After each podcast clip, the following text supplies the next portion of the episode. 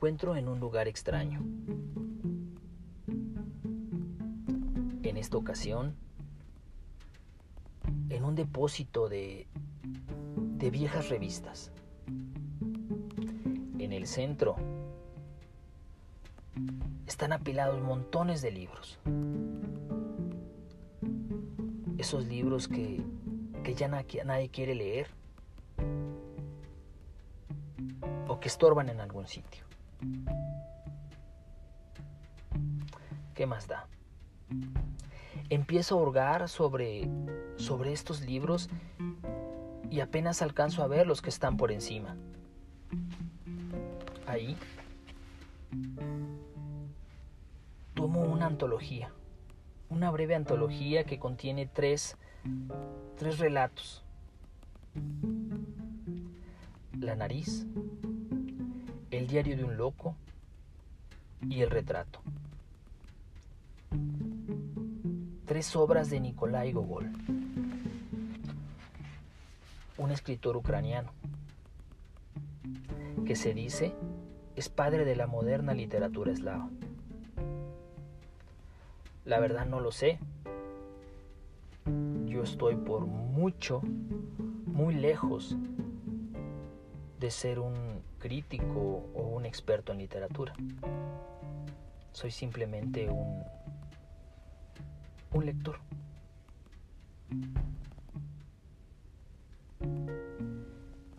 Me llama la atención que en el prólogo dice, el escritor que combinando la sencillez narrativa con el uso frecuente de elementos fantásticos, el realismo social, su sentido del humor y forma de prosas originales, instaló definitivamente a las letras eslavas en la, modernidad.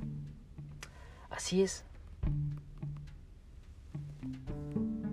En el relato que ahora voy a presentar, El diario Un Loco, pude constatar que efectivamente su narrativa es sencilla, pero usa elementos fantásticos. Al mismo tiempo que, que tiene dosis de realismo social. Tiene un buen sentido del humor y su prosa es muy original. En otro párrafo de este breve prólogo dice, ver el mundo y conocer a la gente. Ese fue el espíritu, el primer mandamiento de Gogol. Con ese espíritu se convirtió en el poeta de los hombres sencillos de los débiles, los que no tienen nada, los perdedores de una sociedad que finge no verlos o los trata con crueldad, afirmando la bondad hacia las mujeres, los niños, los tontos o locos, y todos los seres extraños para los que no existe una frontera clara entre el sueño y la realidad. El escritor, se refiere a Nikolai Gogol, abrió las puertas de un nuevo mundo literario. Lo que Gogol busca en las vidas pequeñas es recuperar una unidad que ha sido profundamente lastimada y que está oculta detrás del desprecio o el engaño de otros. Alejado del conocimiento libresco, que no ve a la gente y solo es capaz de producir palabras. Escribe como si fuera un doctor de almas enfermas que retrata los defectos y virtudes del prójimo para ayudarlo a liberarse de los primeros y preservar en lo mejor que tienen, de manera de producir en ellos una sensación de armonía y paz que les mejore la existencia. Bueno, pues vamos a dar inicio a El diario de un loco del escritor ucraniano Nikolai Gogol. Espero lo disfruten.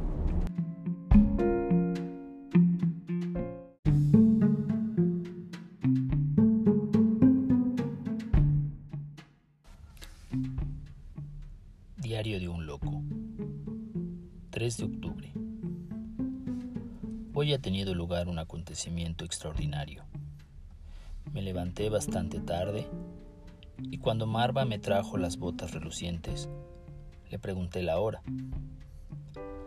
Al enterarme de que eran más de las 10, me apresuré a vestirme. Reconozco que de buena gana no habría ido a la oficina al pensar en la cara que me pondría el jefe de la sección.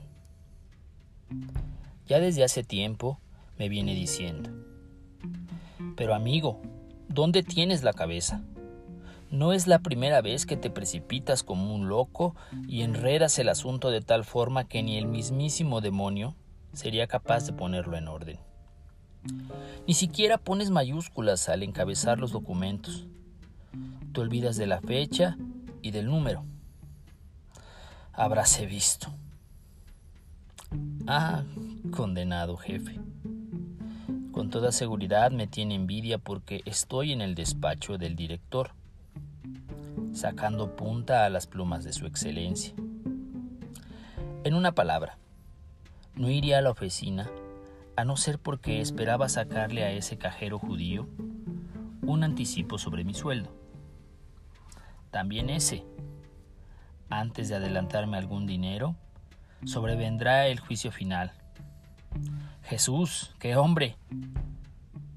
Puede no asegurarle que se encuentra en la miseria y rogarle y amenazarle.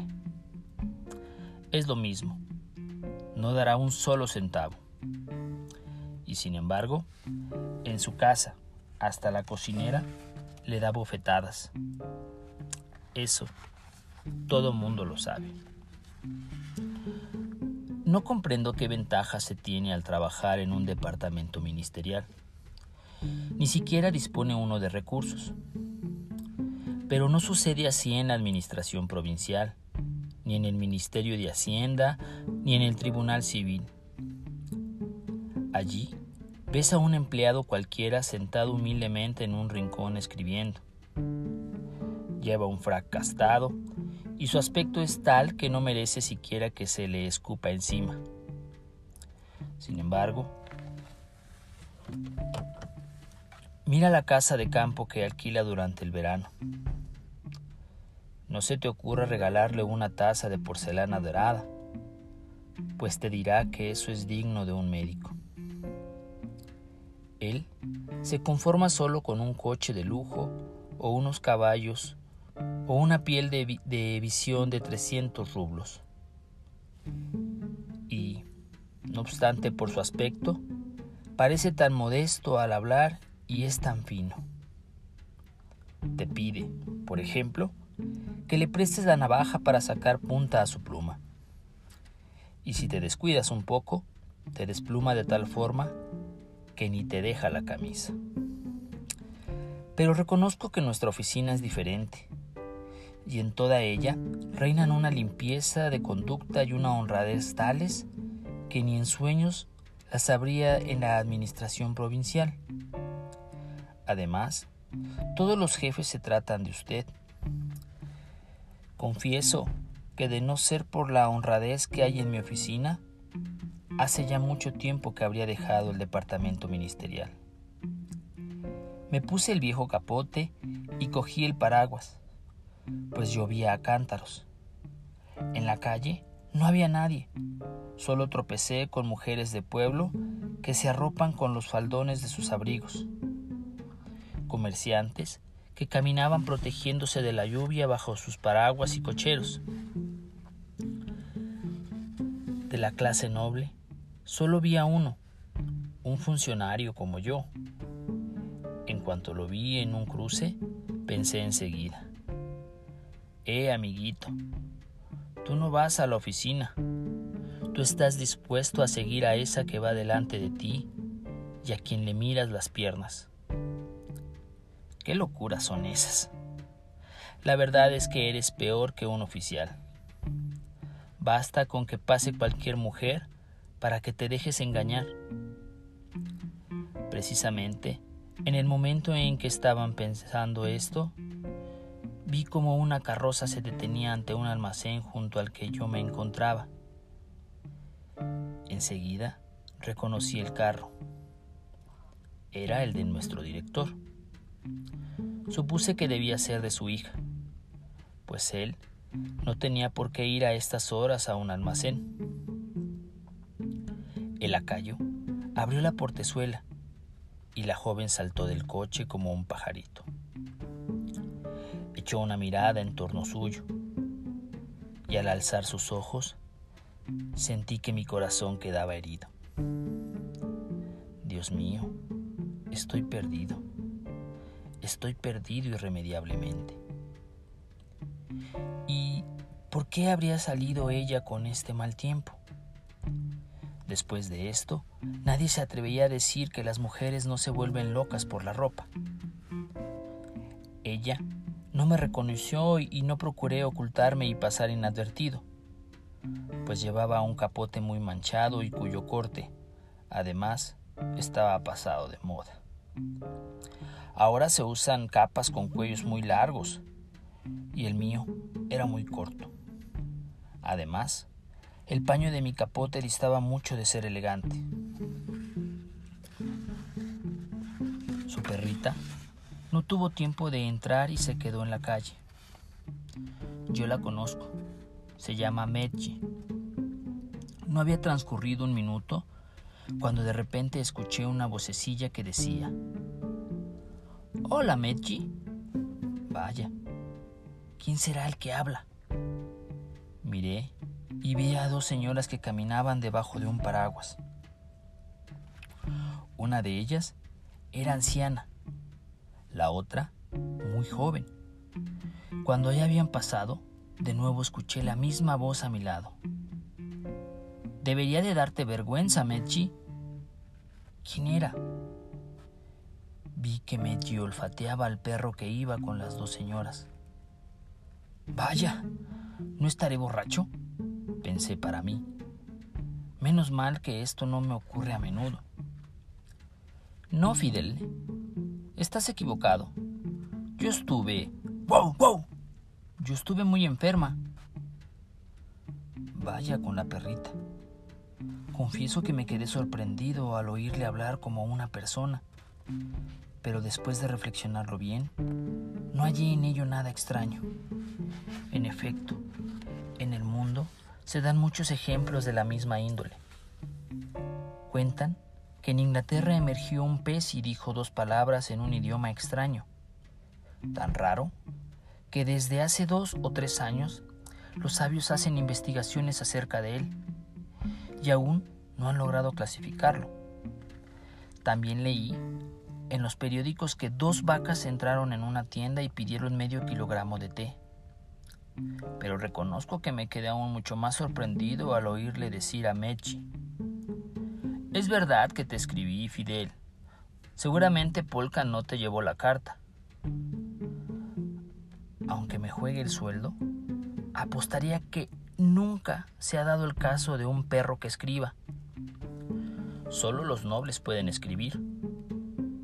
Mm, claro que también algunos comerciantes, oficinistas y a veces hasta la gente del pueblo sabe escribir un poco. Pero lo hace de un modo mecánico, sin poner comas ni puntos. Y claro está, sin ningún estilo. Esto me dejó muy sorprendido. He de confesar que desde hace algún tiempo a veces oigo y veo cosas que nadie vio ni oyó jamás. Voy a seguir a esta perrita y así me enteraré de quién es y de lo que piensa. Resolví. Abrí el paraguas y me puse a seguir a las dos señoras. Cruzamos la calle de Gorojo Bahía y nos dirigimos a la calle Mechcaña. Desde allí a la de Stoiler. Finalmente llegamos al puente Cucunchín, donde nos detuvimos ante una casa de grandes dimensiones. Conozco esta casa, pensé. Es la de Sherkov,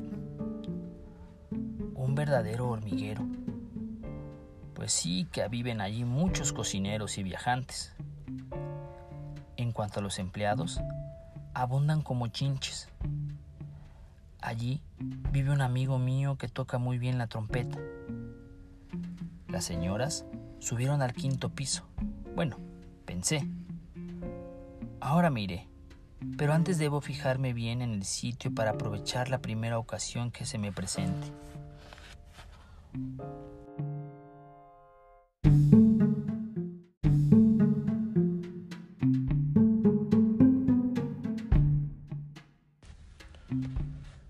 ...4 de octubre... ...hoy es miércoles... ...y por eso estuve en el despacho de nuestro director... ...llegué a propósito más temprano... ...me senté... ...y me puse a sacar punta todas las plumas... Nuestro director debe ser un hombre muy inteligente.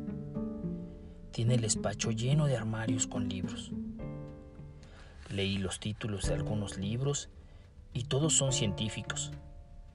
Así que ni en sueños son entendibles para nosotros los empleados. Además, todos están o en francés o en alemán. Cuando se mira a nuestro director, sorprende a uno por su aspecto imponente y por la seriedad que refleja toda su persona. No he oído que diga una palabra de más. Solo cuando se le entregan los documentos suele preguntar, ¿qué tiempo hace afuera? Húmedo, Excelencia. La verdad es que las personas como nosotros no se pueden comparar con él es lo que se dice un verdadero hombre de Estado. He notado, sin embargo, que me tiene especial cariño. Ah, sí, su hija. No, esa es una canallada. Me entretuve leyendo La abeja. ¿Qué gente tan estúpida son los franceses? ¿Qué es lo que pretenden? De buena gana los habría cogido a todos y les habría dado una buena paliza. También leí la descripción de un baile hecho por un terrateniente de la provincia de Kurt. Los terratenientes de Kurt suelen escribir muy bien. Después me di cuenta que eran ya las doce y media y que nuestro director aún no había salido de su dormitorio pero a eso de la una y media tuvo lugar un acontecimiento que ninguna pluma sería capaz de relatar. Se abrió la puerta. Yo me levanté de un salto con los papeles en la mano, pensando que sería el director. Pero, ¿cuál fue mi sorpresa cuando vi que era ella? Jesús, cómo iba vestida. Llevaba un traje blanco y vaporoso como un cisne qué vaporoso. Y al alzar los ojos, creí que me alcanzaban los rayos del sol. Me saludó y dijo con una voz semejante a la de un canario. ¿No ha venido papá? Excelencia, quise decirle. ¿Quiere usted castigarme? Pues si tal es su deseo, que lo haga su excelencia con su propia mano. Pero demonios, la lengua se me trabó, así es que solo pude decir, no, excelencia. Ella me echó una mirada y miró también los libros y dejó caer su pañuelo. Yo me precipité enseguida para recogerlo, pero resbalé sobre ese maldito entarimado y poco me faltó para caerme. Sin embargo, logré conservar el equilibrio y alcancé el pañuelo. Señor, qué pañuelo. Era de batista finísima. Ella me dio las gracias y sus labios esbozaron una sonrisa, un tanto irónica. Luego se fue. Yo me quedé una hora hasta que el criado vino y me dijo, Márchese a casa, Accentí Ivanov. El señor ya salió. No puedo soportar a los criados. siempre están tumbados en el vestíbulo. Y ni por casualidad lo saludan a uno. Y no solo eso, sino que un día a uno de estos se le ocurrió ofrecerme un poco de tabaco sin levantarse de su sitio, como si no supiera el muy tonto que yo soy un funcionario de familia noble. No obstante, tomé yo mismo mi sombrero y mi capote y me los puse, pues sería inútil esperar ayuda de esa gente. Salí a la calle. Al llegar a casa, me pasé un buen rato tumbado en la cama. Después, copié unos versos muy bellos. Mi almita, en tu ausencia, una hora, un año completo, parece pasado sin ti. Oh Dios es la vida, ya solo, Señora. Por eso yo pienso, si tú no vinieras, mejor es morir. Deben de ser de Punchkin. Por la tarde me arropé bien con mi capote. Fui a casa de su excelencia, en donde estuvo esperando para ver si la veía salir al subir en coche pero ella no salió.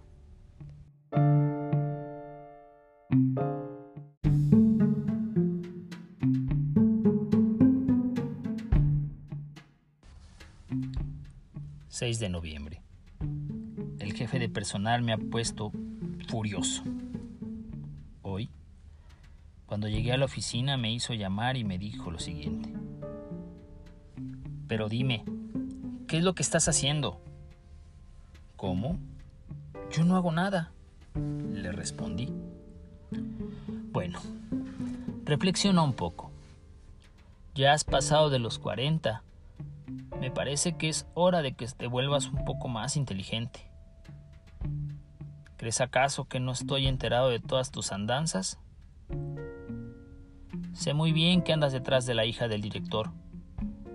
Pero hombre, mírate al espejo Piensa en lo que eres. No eres más que un cero, que es menos que nada. Si no tienes ni un centavo. Pero mírate, mírate la cara en el espejo. ¿Cómo puedes pensar en esas cosas? Demonios. ¿Qué se habrá creído él? Si tiene cara de bola de billar con cuatro pelos en la cabeza que se unta de pomada y lleva rizados. Y se cree que a él todo le está permitido. Ya comprendo por qué está furioso. Es que me tiene envidia. Seguramente habrá visto que soy objeto de sus marcadas preferencias. Pero puede decir cuanto quiera, que me tiene sin cuidado pues tampoco tiene tanta importancia un consejero de la corte.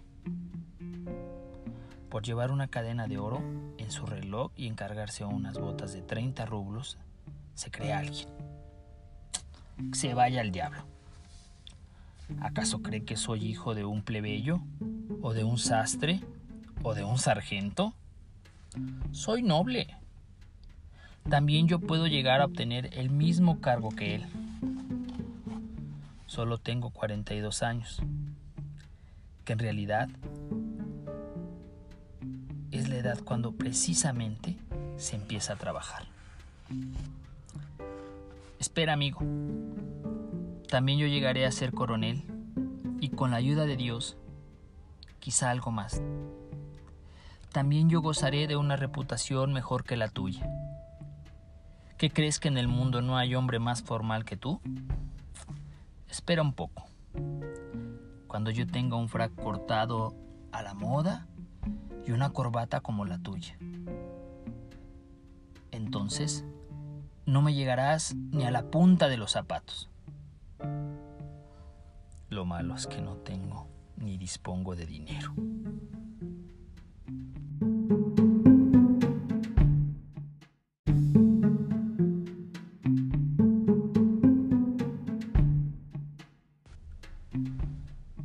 8 de noviembre. Estuve en el teatro. Mostraban Filatka, el tonto ruso. Me reí mucho. Daban también un vaudeville con unos cuplés muy graciosos sobre los jueces. Particularmente uno que se refería a un consejero de registro y que era tan fuerte que me extrañó que lo hubiera dejado pasar la censura. En cuanto a los comerciantes, se decía que engañaban abiertamente al pueblo y que sus hijos armaban unas juergas terribles y se esforzaban por llegar a ser nobles. También había un cuplé muy gracioso sobre los periodistas y la, y la pasión que tienen de criticarlo todo. De modo que los autores de hoy en día escriben unas piezas muy entretenidas. A mí me gusta mucho ir al teatro. En cuanto tengo algún dinero, no puedo contenerme y voy. Pero entre los empleados hay muchos que no van, aunque se les regale el boleto. También cantó muy bien un artista.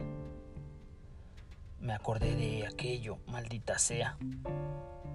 Así es que no digo nada.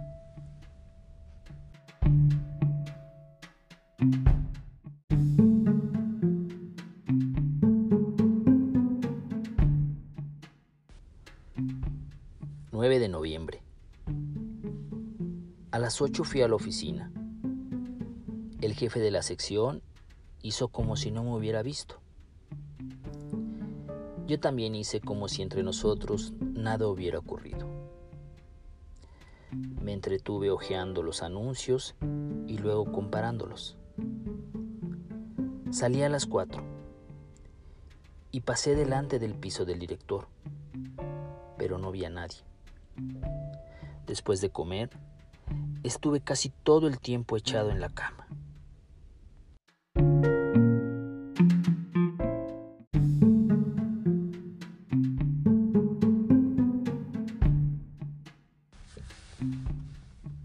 11 de noviembre.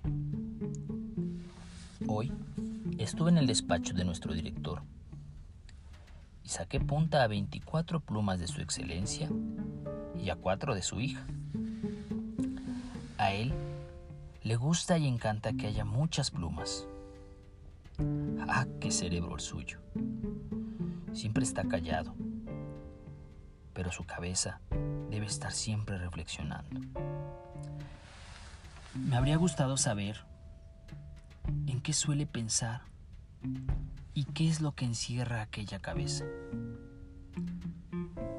Interesaría observar de cerca la vida de estos señores, conocer todas las intimidades y las intrigas de la corte, saber cómo piensan y lo que suelen hacer entre ellos.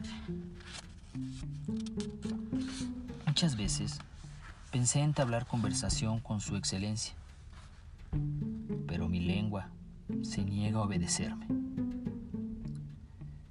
Solo consigue pronunciar. Afuera hace frío o calor y no pasa de allí. Me habría gustado echar una mirada al salón cuya puerta a veces está abierta y también a las otras habitaciones y qué riqueza hay ahí. Qué espejos y qué porcelanas. Cuánto me alegraría echar una mirada a aquella parte del piso donde se encuentra la hija de su excelencia. Ah, esto sí que me gustaría. Estar allí en el tocador, donde hay todos esos tarritos y cajitas, esas flores tan delicadas que da miedo tocarlas, ver su vestido, más ligero que el aire, Me encantaría ver su dormitorio. Debe de ser un sueño, un verdadero paraíso de esos que ni el cielo existen. si pudiera ver el taburete sobre el cual pone el pie al levantarse de la cama y cómo se pone una media blanca como la nieve sobre aquella pierna. Ay, Señor. Es mejor que me calle y no diga nada. Sin embargo, hoy parece ser que el cielo me ha iluminado, pues de repente me acordé de la conversación que oí en el Nevsky de los dos perros. Está bien, pensé. Ahora le averiguaré todo. Es preciso que me intercepte la correspondencia de estos dos perros, pues me procurará muchos datos. He de confesar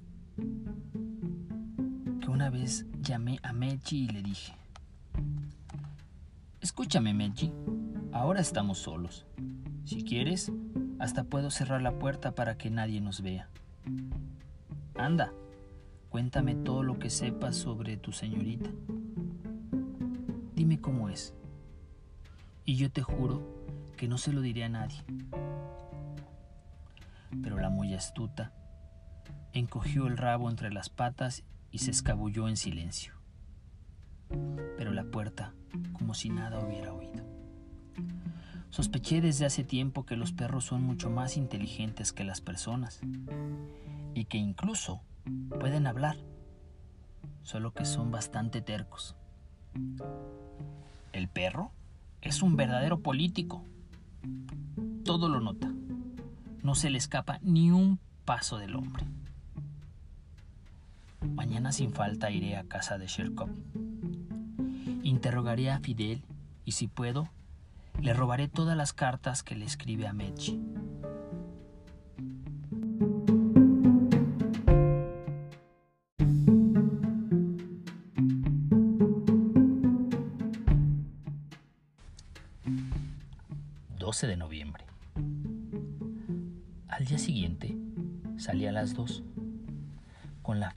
Intención de ver a Fidel e interrogarla.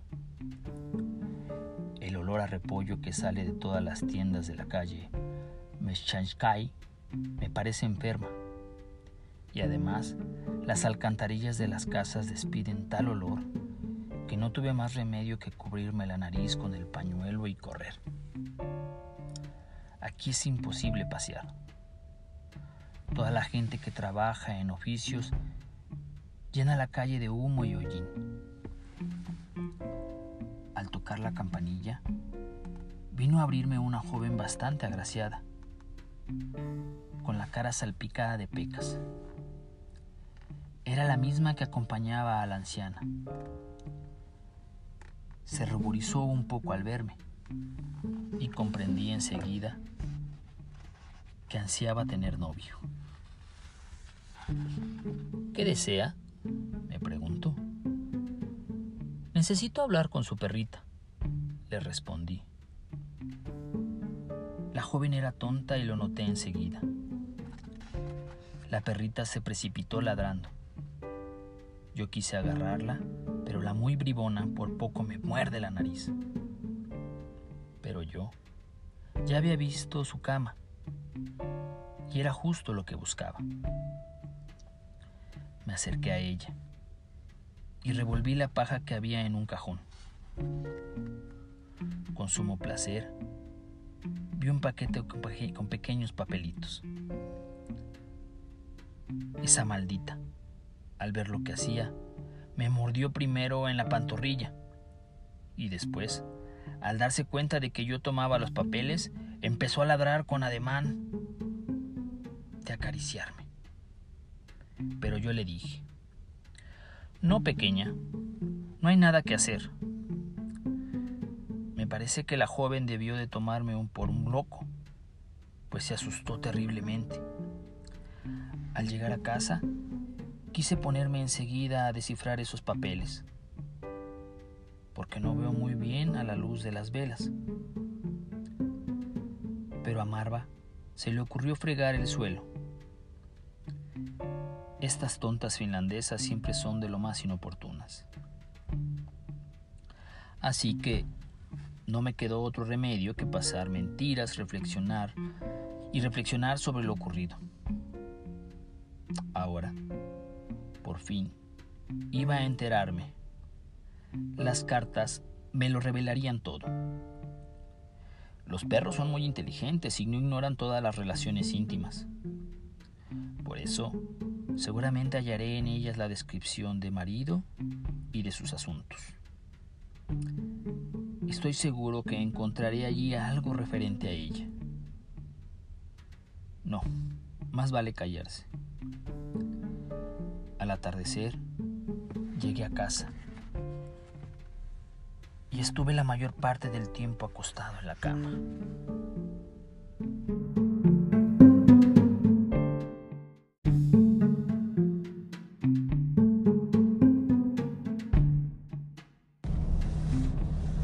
...13 de noviembre... Bueno, vamos a ver. La carta parece bastante clara. Sin embargo, la letra pone en evidencia al perro. Leamos. Querida Fidel, aún no puedo acostumbrarme a un nombre tan mezquino como el tuyo, como si no hubieran podido ponerte otro mejor. Fidel, Rosa, todos esos nombres son vulgares. Pero dejemos eso a un lado. Me alegra que se nos haya ocurrido la idea de escribirnos. La carta estaba redactada con mucha corrección en cuanto a la puntuación y ortografía. Ni nuestro jefe de sección sería capaz de hacerlo, aunque asegura haber estudiado en una universidad. Veamos más adelante. Me parece que uno de los placeres en el mundo está en intercambiar pensamientos, impresiones y sentimientos con los demás. Bueno, este es un pensamiento tomado de una obra traducida del alemán y cuyo título no recuerdo ahora.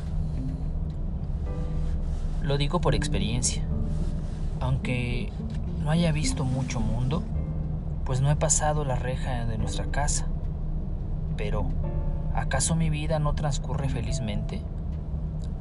Mi señorita Sofía, así la llama papá, me quiere con locura. No está mal, no está mal, pero callémonos. Papá también me acaricia a menudo. Además, me dan café con nata. Ah, maché. Debo decirte que no encuentro nada en los grandes huesos. Bien pelados, que come polcan en la cocina. Los huesos solo son tan buenos cuando provienen de alguna cacería y a condición de que no hayan chupado ya el tuétano. También está muy bien mezclar algunas salsas, pero sin verduras ni especias. Pero no hay cosa peor que esa costumbre que tiene la gente de dar a los perros migas de pan hechas bolita. Siempre, durante las comidas, algún señor empieza a triturar las migas de pan con sus manos, que Dios sabe qué porquerías habrá tocado antes y te llama después para meterte entre los dientes esa dichosa bolita. Rechazarlo resultaría descortés. Así que no tienes más remedio que comértela, a pesar del asco que te infunde. ¿Qué diablos es esto? ¿Qué tontería? Como si no hubiera nada mejor sobre qué escribir. Veamos si en la otra página hay algo más interesante. Me complace mucho informarte de todo cuanto ocurre en nuestra casa. Creo que ya te hablé del señor más importante de la casa, al cual Sofía llama papá. Es un hombre muy raro. Ah, por fin. Ya sabía yo que los perros tienen opiniones políticas sobre todas las cosas. Veamos lo que dice sobre papá. Un hombre muy raro, permanece la mayor parte del tiempo callado. Rara vez habla, pero la semana pasada hablaba sin cesar consigo mismo. No hacía más que preguntarse, mm, ¿lo recibiré o no? Agarraba un papel en una mano mientras la otra permanecía vacía y volvía a repetir, mm, ¿lo recibiré o no? Una vez, hasta se dirigió a mí con la siguiente pregunta. ¿Tú qué crees, Medji? ¿Lo recibiré o no? Yo no pude comprender lo que quería decirme con eso. Solo olfateé su zapato y me fui. Una semana después, marché. Papá estaba loco de alegría. Toda la mañana recibió visitas de unos señores vestidos de uniforme que lo felicitaron por algo. Durante la comida, estuvo tan alegre como nunca lo había visto.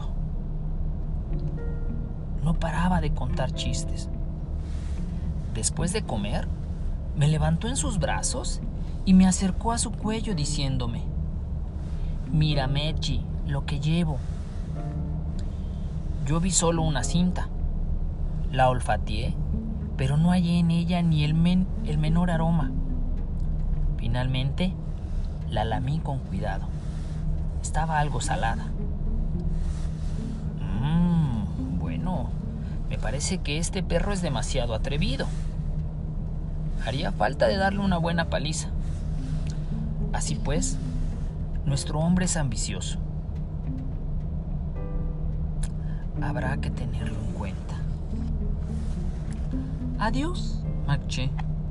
Me marcho corriendo. Mañana acabaré la carta. Hola, otra vez estoy contigo. Hoy, con Sofía, mi señorita. Oh, veamos lo que pasa con Sofía. Es una canallada. Bueno, no importa, no importa, vamos a continuar. Sofía, mi señorita, estuvo todo el día sumamente agitada. Se preparaba para asistir a un baile y yo me alegré, pues aprovecharía su ausencia para escribirte. Mi Sofía siempre está muy contenta cuando va a un baile, aunque mientras se alegra siempre está enfadada. No logro comprender. Marché. El placer que encuentra la gente yendo a un baile. Sofía vuelve a casa a las seis de la mañana y siempre veo, por su aspecto cansado y su cara pálida, que a la pobrecilla no le han dado de comer. Confieso que, que jamás podría vivir de este modo. Si no me dieran perdices con salsa o alas de pollo frito, no sé lo que sería de mí. También es muy bueno un poco de salsa, pero las zanahorias, las alcachofas y los nabos nunca serán buenos. Tiene un estilo irregular. Enseguida se ve que esta carta no ha sido escrita por una persona. Empieza bien, pero acaba de otra forma. Veamos otra carta. Parece demasiado larga. Además, no lleva ni fecha. Ay, querida mía. ¿Cómo siente uno la proximidad de la primavera? Mi corazón palpita como si esperara algo. Me zumban los oídos. Así que a menudo tengo que levantar la pata. Me apoyo y me acerco a una puerta para escuchar. He de decirte que tengo muchos admiradores. A menudo los contemplo sentada en la ventana. Y si supiera qué feos son algunos. Uno de ellos es de lo más vulgar. Es un perro callejero de lo más estúpido y creído. Camina por la calle dándose aires de importancia. Y cree que todos deben mirarlo. Pero qué va. Yo ni siquiera me he fijado en él. También un dogo, de aspecto terrible. Suele pararse ante mí siempre. Si se levantara sobre las patas traseras, lo que de seguro el muy tonto no sabría hacer, sobrepasaría la cabeza al papá de Sofía, no obstante que es un hombre bastante alto y corpulento. Debe de ser de lo más insolente. Yo gruñí un poco en dirección suya, pero él como si nada. Podría haberme hecho un guiño, pero es un bruto. No tiene modales. Miraba la ventana con sus orejas largas y su lengua al aire. ¿Y crees acaso que mi corazón permanece insensible a todas estas ofertas? No, te equivocas, manché. Si hubieras visto a uno de mis admiradores llamado Tresor, cuando salta a la verja de la casa vecina, ay, marché, qué carita tiene. Ay, va, qué asco, qué demonios. ¿Cómo es posible llenar las páginas con semejantes tonterías? Ya ni quiero saber nada de perros. Quiero a una persona. Sí, eso es. Una persona para que pueda enriquecer el caudal de mi alma. Y en vez de ello, ¿qué es lo que encuentro? Tonterías, solo tonterías. Demos la vuelta a la página, a ver si hay algo mejor. Sofía estaba sentada junto a una mesita cosiendo. Yo miraba por la ventana a los paseantes pues me gusta mucho observarlos. Cuando entró el lacayo y anunció, El señor Tepló. ¡Que pase! exclamó Sofía, y se abalanzó sobre mí para besarme. ¡Ay, Mechi! Si supieras quién es, es un gentil hombre de la cámara, moreno, con ojos negros y brillantes como el fuego. Sofía se marchó corriendo a su habitación un minuto después, entraba el gentil hombre de negras patillas de la cámara. Se acercó al espejo y se atusó el cabello. Luego inspeccionó la habitación. Yo dejé oír un gruñido y me senté en mi sitio. Sofía no tardó en venir y respondió con alegría a su saludo y yo, como si no reparara en nada. Continuaba mirando por la ventana. No obstante, incliné la cabeza en dirección a ellos para oír lo que decían. Ay, Marche, ¿de qué tonterías hablan? Hablaban de una señora que durante el baile se equivocó e hizo una figura en vez de otra. De un tal Bobó que llevaba hombreras y parecía mucho a una cigüeña y que por poco se cae. También contaron que una tal Irina se imaginaba tener los ojos azules cuando en realidad los tenía verdes, y otras tonterías por el estilo. ¿Qué diferencia tan grande hay entre el gentil hombre y Tresor? Pensé para mí. Ante todo, el gentil hombre tiene una cara ancha y completamente plana, con unas patillas alrededor, como si se las hubiera atado con un pañuelo negro. Tresor, sin embargo, tiene una carita fina y en la frente una pequeña calva blanca. En cuanto al talle de Tresor, ni se le puede comparar con el de Tlepo. Y no hablemos ya de los ojos y de los modales. Jesús, qué diferencia. No sé, Manche. Lo que ha podido encontrar en su templo y por qué se muestra tan entusiasmada. A mí también me parece eso un poco extraño.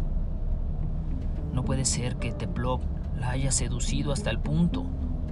Veamos más adelante. Me parece que si le gusta a este gentil hombre, le ha de gustar también ese funcionario que está en el despacho de papá. Ay, maché, si vieras qué feo es, se parece a una tortuga vestida con un saco. ¿Quién será ese funcionario? Tiene un apellido rarísimo. Siempre está sacando punta a las plumas. Su pelo es como el heno. Y papá lo manda siempre a un lugar del criado. Me parece que esta perra hace alusiones sobre mí. Pero ¿qué voy a tener yo el pelo como el heno?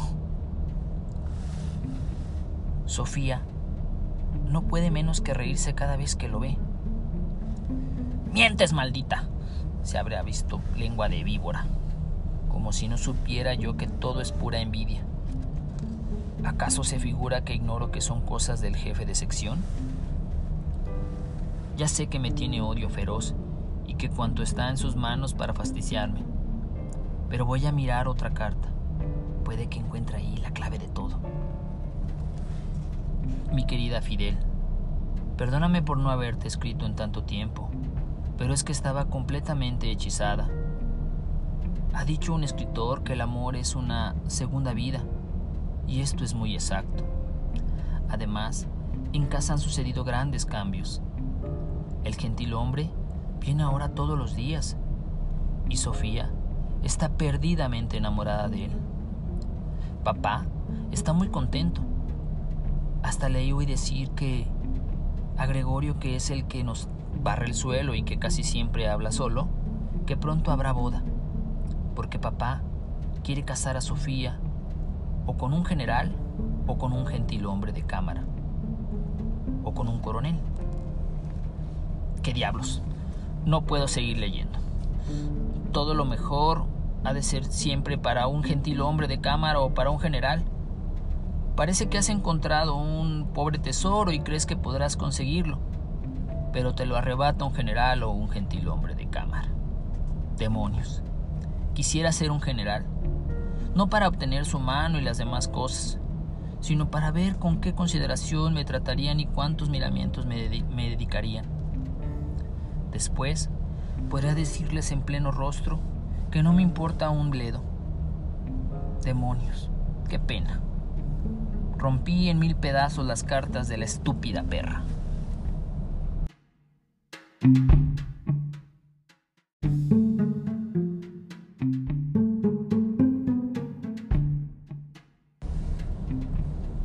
de diciembre. No puede ser. Es mentira. La boda no se efectuará. ¿Qué más da que sea un gentil hombre de cámara?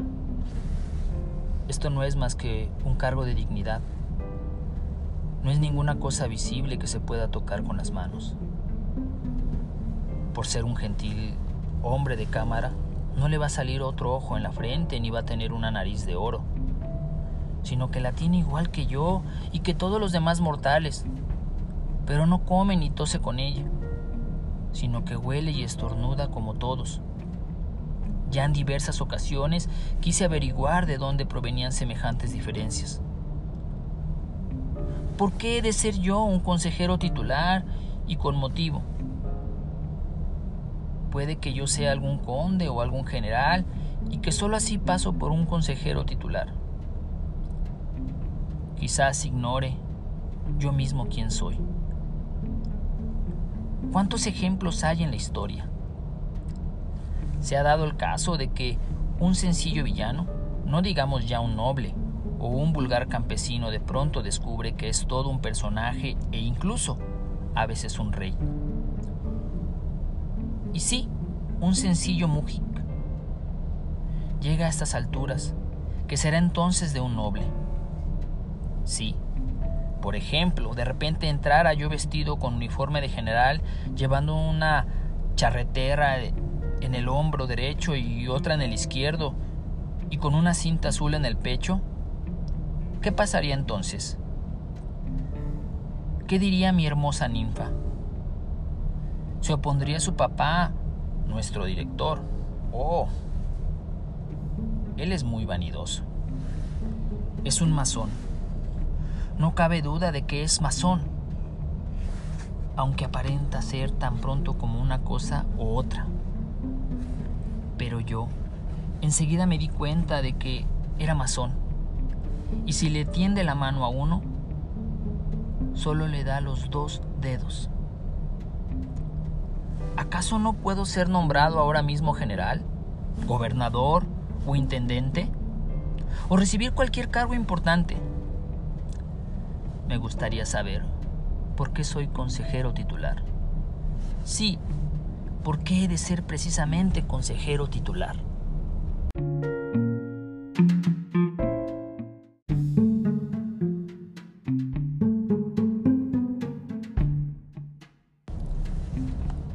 5 de diciembre. Hoy estuve toda la mañana leyendo periódicos. Qué cosas tan raras suceden. Hasta me fue imposible comprenderlo del todo.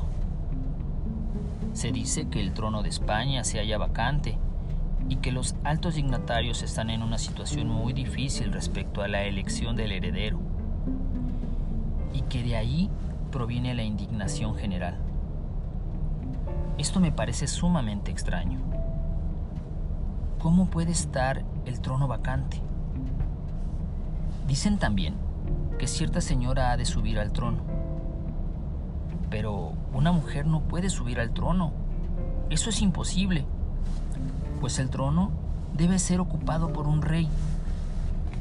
Pero dicen que no hay rey. Más, es inadmisible que no haya un rey.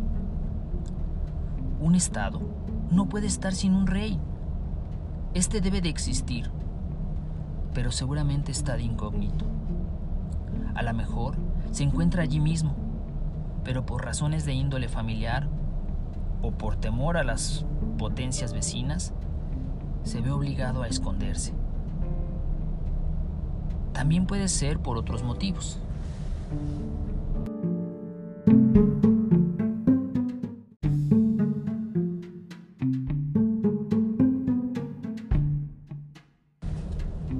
...8 de diciembre... Yo estaba dispuesto a ir a la oficina... ...pero me detuvieron diferentes motivos...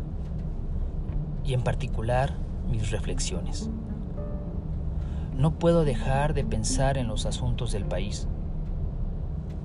¿Cómo puede ser que una mujer sea reina? No lo permitirían. En Inglaterra sobre todo no lo permitiría. Y además los asuntos políticos de toda Europa. También se opondrían a ello el emperador de Austria y nuestro zar. Confieso que estos acontecimientos obran con tanta fuerza sobre mí que fui incapaz de hacer nada durante todo el día. Marva me hizo observar que durante la comida estuve muy agitado. En efecto, al parecer dejé caer dos platos al suelo que se hicieron añicos. Tan distraído me hallaba. Después de comer salí, pero no tuve ningún provecho. Luego, estuve la mayor parte del tiempo tumbado en la cama reflexionando sobre los asuntos de España.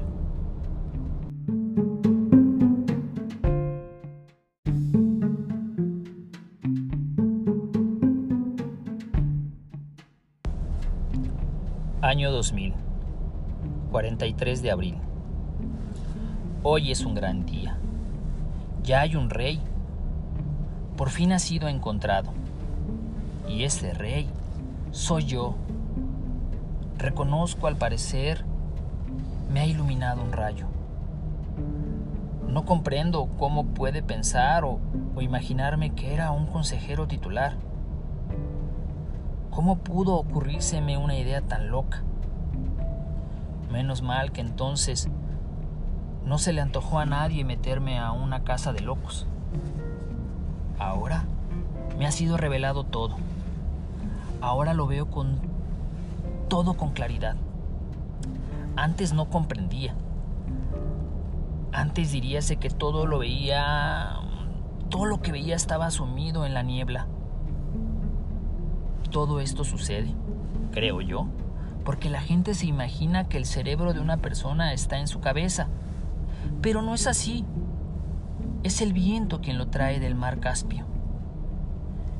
Primero, declaré a Marva quién era yo le diré. Al enterarse de que se hallaba ante el rey, alzó los brazos al cielo y por poco se muere de susto. Ella es tonta y jamás había visto al rey. Sin embargo, procuraré calmarla.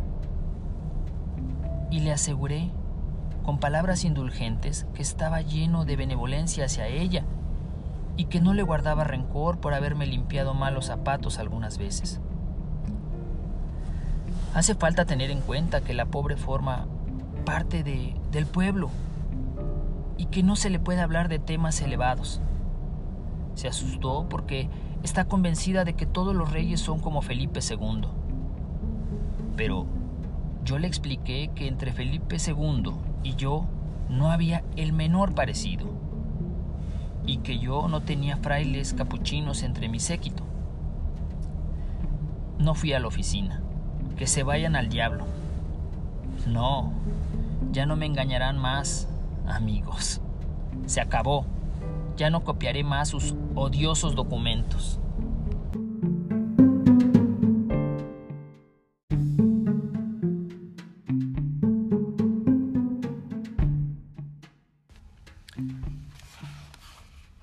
...86 de martubre... ...entre el día y la noche...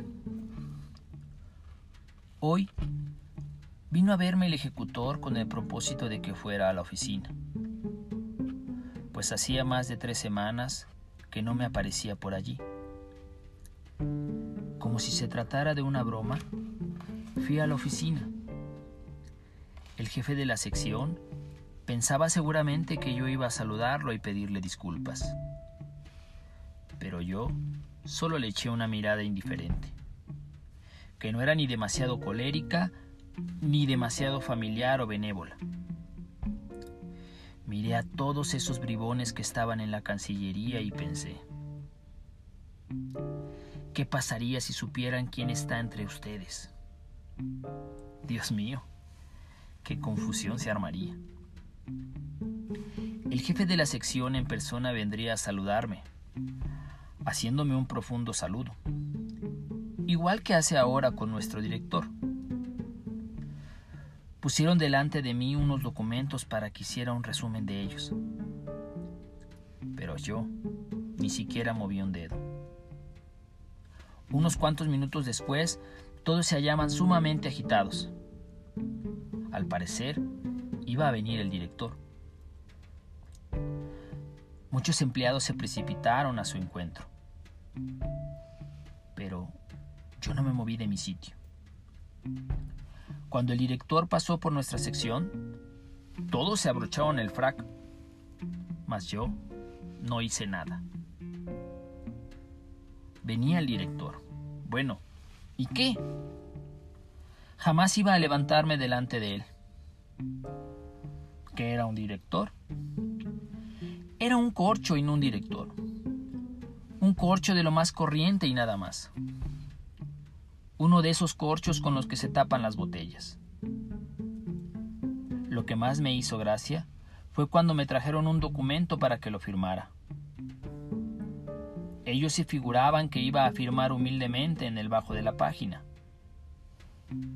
Pero yo escribí en el sitio principal, allí donde firma el director, Fernando VIII. Hacía falta ver que silencio tan religioso reinó en la sala. Yo solo hice un ademán con la mano y dije, no son necesarios juramentos de fidelidad. Después de lo cual, salí. Me fui directamente al piso del director, que no estaba en casa. El criado no quería dejarme pasar, pero yo le dije unas cuantas palabras y su efecto fue tal que se quedó helado con los brazos caídos. Me dirigí sin cavilar al gabinete. La hallé sentada ante el espejo. Al entrar yo, dio un salto atrás. Yo, sin embargo, no le dije que era el rey. Solo le declaré que él esperaba una fidelidad tal que ni siquiera podía imaginársela y que a pesar de todas las intrigas de nuestros enemigos, estaríamos juntos. No quise decirle más y salí. Oh, qué ser más pérfido es la mujer. Solo ahora he comprendido lo que son las mujeres. Hasta ahora nadie sabe de quién estaba enamorada la mujer. Yo fui el primero en descubrirlo la mujer está enamorada del demonio. Sí. Y esto no es ninguna broma. Los fisiólogos escriben tonterías acerca de ella. Pero ella solo ama al demonio. Mire, desde el palco pasea su vinicular. ¿Cree usted que mira a ese señor gordo con una condecoración? Nada de eso. Mira al demonio que tiene detrás de su espalda. Mírelo. Se ha escondido en la condecoración. Mire ahora cómo le hace señas con el dedo. Y ella se casará con él. Sí, se casará. Y todos esos funcionarios, padres de familia, todos esos que insinúan en todos los sitios procurando introducirse en la corte y dicen que son patriotas, y esto y aquello, todos esos patriotas no aspiran más que a conseguir arrendamientos. Serían por dinero, capaces de vender a su madre, a su padre e incluso a Dios. Todo esto no es más que vanidad, y eso se explica porque debajo de la lengua hay una pequeña ampolla, y dentro de ella un gusanillo del tamaño de un alfiler. Y, todo esto lo hace cierto barbero que vive en la calle de Gorobaya. No me acuerdo cómo se llama, pero todo el mundo sabe que quiere predicar el maometismo.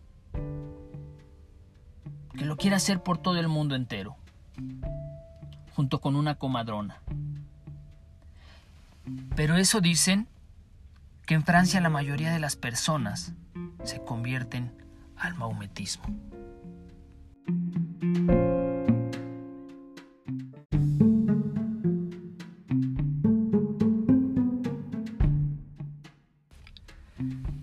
Cierta fecha. Un día sin fecha. Me pasé en incógnito por la avenida Nevsky. Pasó el coche del zar y toda la gente se quitó el sombrero. Yo también lo hice y me comporté como si no fuera rey. Encontré poco adecuado descubrir mi personalidad. Así, delante de todos.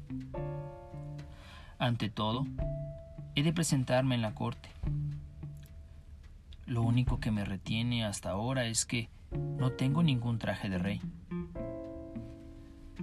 Si por lo menos pudiera conseguir algún manto. Pensé en cargárselo al sastre. Pero esta gente es tan tonta y además no cuidan de su trabajo desde que se han dedicado a la especulación y se están la mayoría del tiempo en la calle. Decidí hacer el manto de mi nuevo uniforme de gala, que solo me puse dos veces, pero temiendo que estos granujas fueran a estropeármelo. Resolví hacerlo yo mismo. Cerré la puerta de mi cuarto para que nadie me viera y emprendí la labor.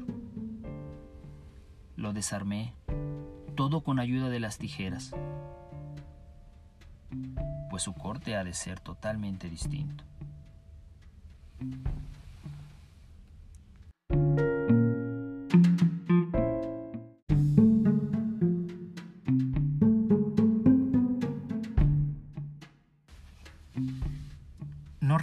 Fecha ni el mes. El diablo sabrá qué mes era. El manto ya está acabado. Marva dio un grito cuando me lo ha visto puesto. Sin embargo, no me atrevo aún a presentarme en la corte. Hasta ahora no ha llegado la Diputación de España. Y sin la Diputación resultaría incorrecto. Rebajaría con ello mi dignidad. La estoy esperando a cada momento. Día 1. Me extraña que los diputados tarden tanto.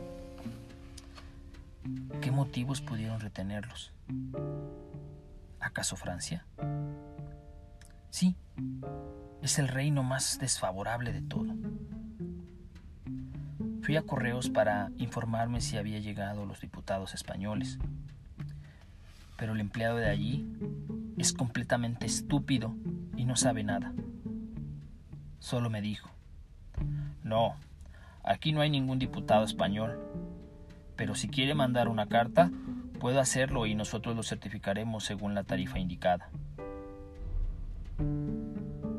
Votó a mil diablos. ¿Quién habla de cartas? Esas son tonterías.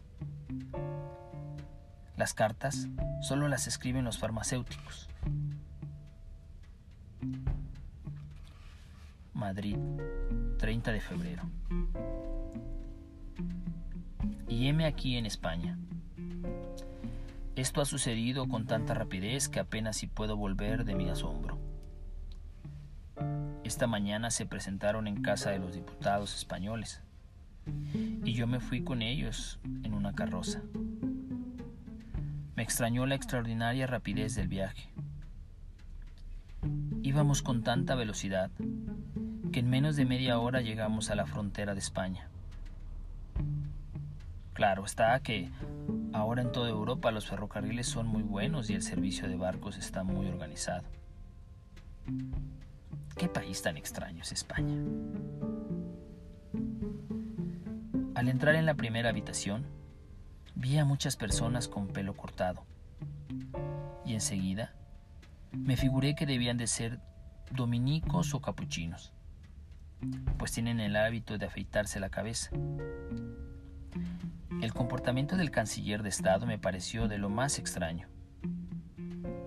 Me llevó de la mano y me condujo a un cuarto, a cuyo interior me empujó diciéndome, Quédate aquí, y si persistes en pasar por el rey Fernando, ya te quitaré yo las ganas de seguir haciéndolo. Pero yo sabía que esto no era más que una prueba, y protesté enérgicamente lo que me valió por parte del canciller dos golpes en la espalda. Fueron tan dolorosos que me faltó poco para gritar. Pero me contuve al pensar que esto era solo una costumbre caballeresca que siempre tenía lugar en los grandes acontecimientos, ya que en España se conservaban aún las tradiciones caballerescas. Al quedarme solo, decidí ocuparme de los asuntos de Estado descubrí que China y España eran el mismo país y que solo por ignorancia se consideraban como estados diferentes. Aconsejo a todo el mundo que escriba en un papel la palabra España y verá cómo sale China. Pero me está disgustando sumamente un acontecimiento que tendrá lugar mañana. Mañana a las 7 se producirá un fenómeno terrible. La Tierra va a sentarse sobre la Luna. Acerca de esto ha escrito el célebre químico inglés Wellington. Confieso que sentí como mi corazón comenzaba a latir de inquietud al pensar en la delicadeza y falta de resistencia de la Luna. Todos sabemos que la Luna se fabrica generalmente en Hamburgo y además muy mal. Me sorprende cómo Inglaterra no presta atención a ello. La fabrica un telonero cojo y es evidente que, que el muy tonto no tiene el menor conocimiento de la luna. ¿Cómo puede fabricar? Ha puesto una cuerda de alquitrán y el resto es de aceite de madera. Y por eso huele tan mal por toda la tierra de tal forma que tiene uno que taparse las narices. Pero la luna es un globo tan delicado que es imposible que la gente viva allí. Y ahora solo viven las narices. Esta es la razón por la cual no podemos ver nuestras narices, ya que todas están en la luna. Al pensar que la Tierra, materia pesada y potente, iba a sentarse sobre la luna. Y al imaginarme el tormento que sufrirían nuestras narices, se apoderó de mí una inquietud,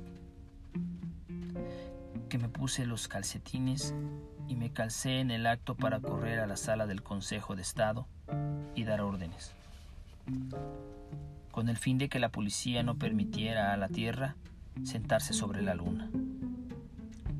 Los numerosos frailes capuchinos que hallé en la sala del Consejo de Estado eran personas muy inteligentes. Y cuando les dije, Caballeros, salvemos a la luna, porque la Tierra quiere sentarse encima de ella. Todos en el acto se precipitaron para cumplir mi real deseo.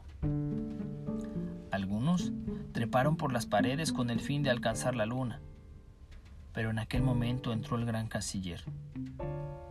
Al verlo, todos se echaron a correr y yo, como rey, me quedé solo. Pero con gran sorpresa, me golpeó con un palo y me echó a mi cuarto. Tal es el poder de las costumbres populares y tradiciones en España. Enero del mismo año, que tuvo lugar después de febrero. Hasta ahora no puedo comprender qué país tan raro es España. Las costumbres populares y el ceremonial de la corte son completamente extraordinarios. No comprendo sencillamente. No comprendo nada.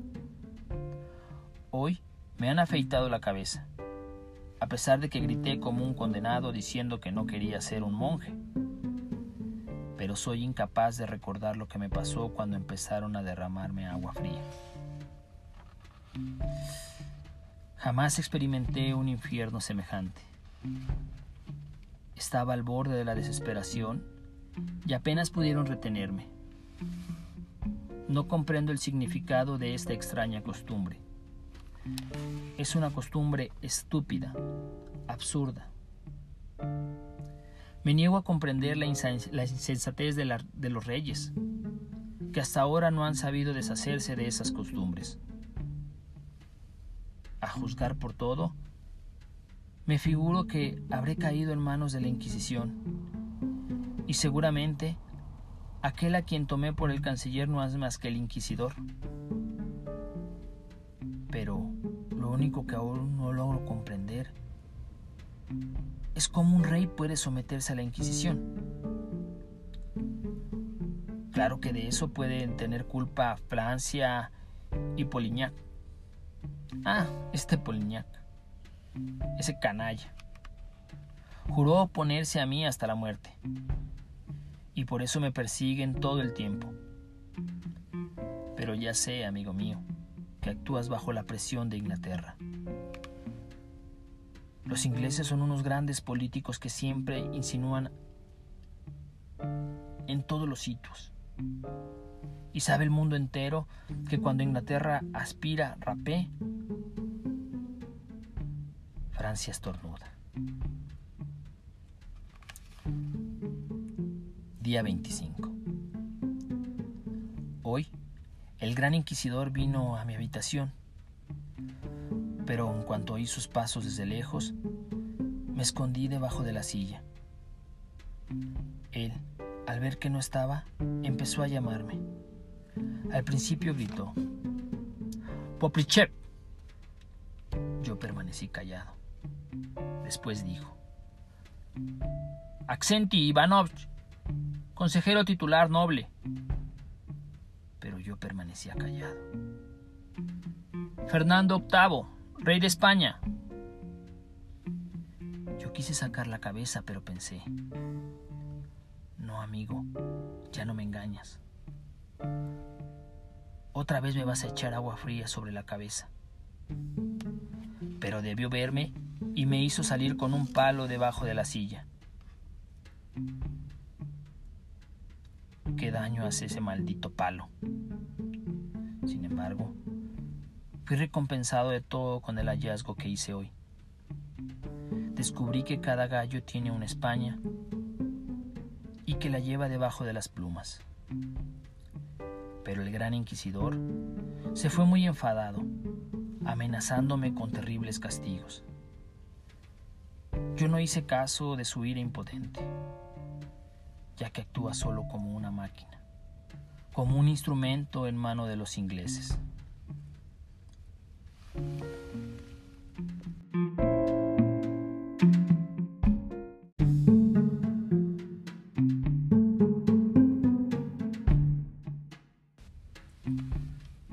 Día 34 de febrero de 343. Ya no tengo fuerzas para aguantar más. Dios mío, ¿qué es lo que están haciendo conmigo? Me echan agua sobre la cabeza No me hacen caso. No me miran ni me escuchan. ¿Qué les he hecho yo, Señor? ¿Por qué me atormentan? ¿Qué esperan de mí? Ay, infeliz de mí. ¿Qué les puedo dar yo? Yo no tengo nada. No tengo fuerzas.